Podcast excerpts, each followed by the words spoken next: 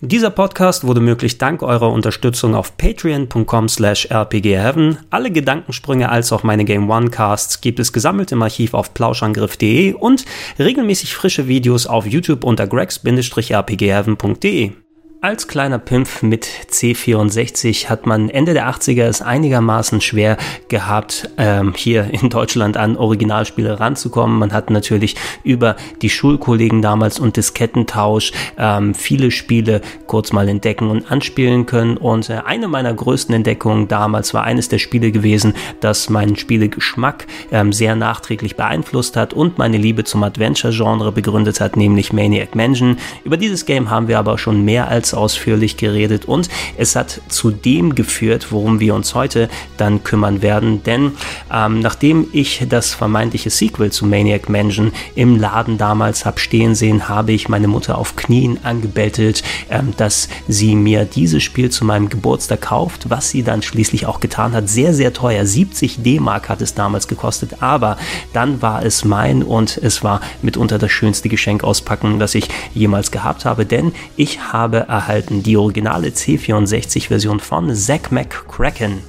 Als zweites großes Lucasfilm Game Adventure basierte Zack McCracken natürlich ebenfalls auf der bewährten Scum-System-Basis, die schon Maniac Mansion ähm, spielerisch recht einzigartig gemacht hat. Äh, anders als die Adventures der damaligen Zeit konnte man hier auch anstatt äh, spröde seine Manöver in die Tastatur zu tippen, alles mit klickbaren Verben umsetzen und ähm, das äh, war ein bisschen schwierig für mich zu Beginn, denn ich hatte keine Maus für den C64, sondern nur einen Joystick Joystick, der das entsprechende Anklicken der Verben und der Items ein bisschen träge gemacht hat. Aber natürlich an solchen Sachen äh, sollte man sich nicht festhängen. Da habe ich mich auch einigermaßen fix dran gewöhnt. Ähm, das Game hatte eine wunderbare deutsche Lokalisation von Boris Schneider bekommen, wie äh, Maniac Mansion damals auch, was vor allem dem eher humoristischen Story-Ansatz äh, mit vielen trockenen Witzen ausgestatteten Texten wirklich ähm, gut getan hat. Ihr spielt Zack McCracken, einen Reporter, der einer Alien-Bande auf der Spur ist, ähm, die vorhaben, die komplette Menschheit zu verdummen, indem sie Signale über das Telefon aussenden. Die Problematik, die zusätzlich hinzukommt, ist es, dass sich diese Aliens es äh, sich genau unter der Wohnung von Zack gemütlich gemacht haben und dort in Verkleidung versuchen, die Weltherrschaft an sich zu reißen. Und ähm, ja, das Spiel dreht sich darum, dass Zack die ganze Welt und auch weit über, darüber hinaus bereist, um äh, ein Mittel und äh, äh, möglichst Werkzeuge und vor allem auch Verbündete zu finden, die sich mit ihm im Kampf gegen die Aliens stellen, dabei etliche Adventure-typischen Rätsel löst und ja, das kam für mich damals auch dazu, einiges an Frust über sich ergehen lassen muss.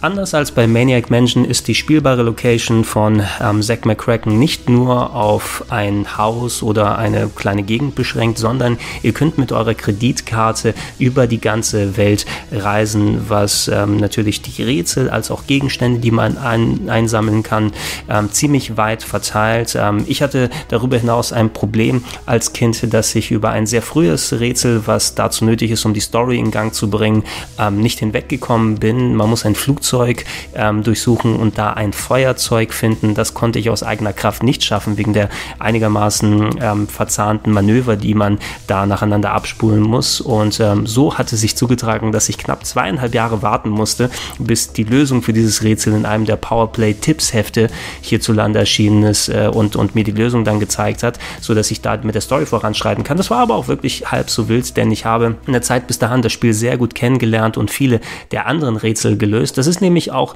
dann im Gegenzug ganz cool gewesen, dass man nicht nur diese enge kleine Location hat, sondern auch sein Hirn mal richtig anstrengen musste und äh, ja, viele ein bisschen abwegige vielleicht im ersten Moment, wenn man drauf guckt, Aktionen machen können. Aber wie man es von Lucasfilm Games äh, kannte damals und heutzutage auch noch kennt, äh, letzten Endes aber doch fair gewesen ist. Und äh, wenn man vor allem die abstruse Story und den eher humoristischen Ansatz des Games betrachtet, letzten Endes doch logisch gewesen ist. Dafür bot Zack McCracken viele erinnerungswürdige Elemente, an die ich heute noch ganz gerne zurückdenke. Das sind viele meiner Magic Moments aus der damaligen Zeit gewesen. Ähm, so hatte Zack zum Beispiel die Eigenheit, bei ungewöhnlichen Ereignissen in seinem Kopf ähm, äh, Überschriften für neue Zeitungsartikel zu schreiben. Das war so seine Art Stileigenheit, die er hatte. Man ist ähm, zu Stonehenge hingekommen, um da einen Kristall mit Blitzeinschlag wieder zusammenzulöten. Man ist auf den Mars äh, gereist äh, mit äh, verschiedenen Alien Warp Transportmöglichkeiten und einem Goldfischglas als Weltraumhelm.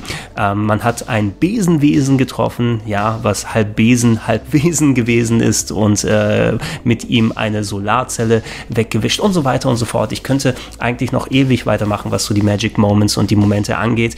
Ähm, anders als die Spiele, die danach gefolgt sind, ob es jetzt ein Monkey Island ist oder ein Day of the Tentacle, die haben eben einen leicht anderen Ansatz geboten und nicht mehr diese Weitläufigkeit geboten, ähm, die Zack McCracken hatte. Und ähm, das ist etwas, was ich eben heute noch an dem Titel zu schätzen weiß.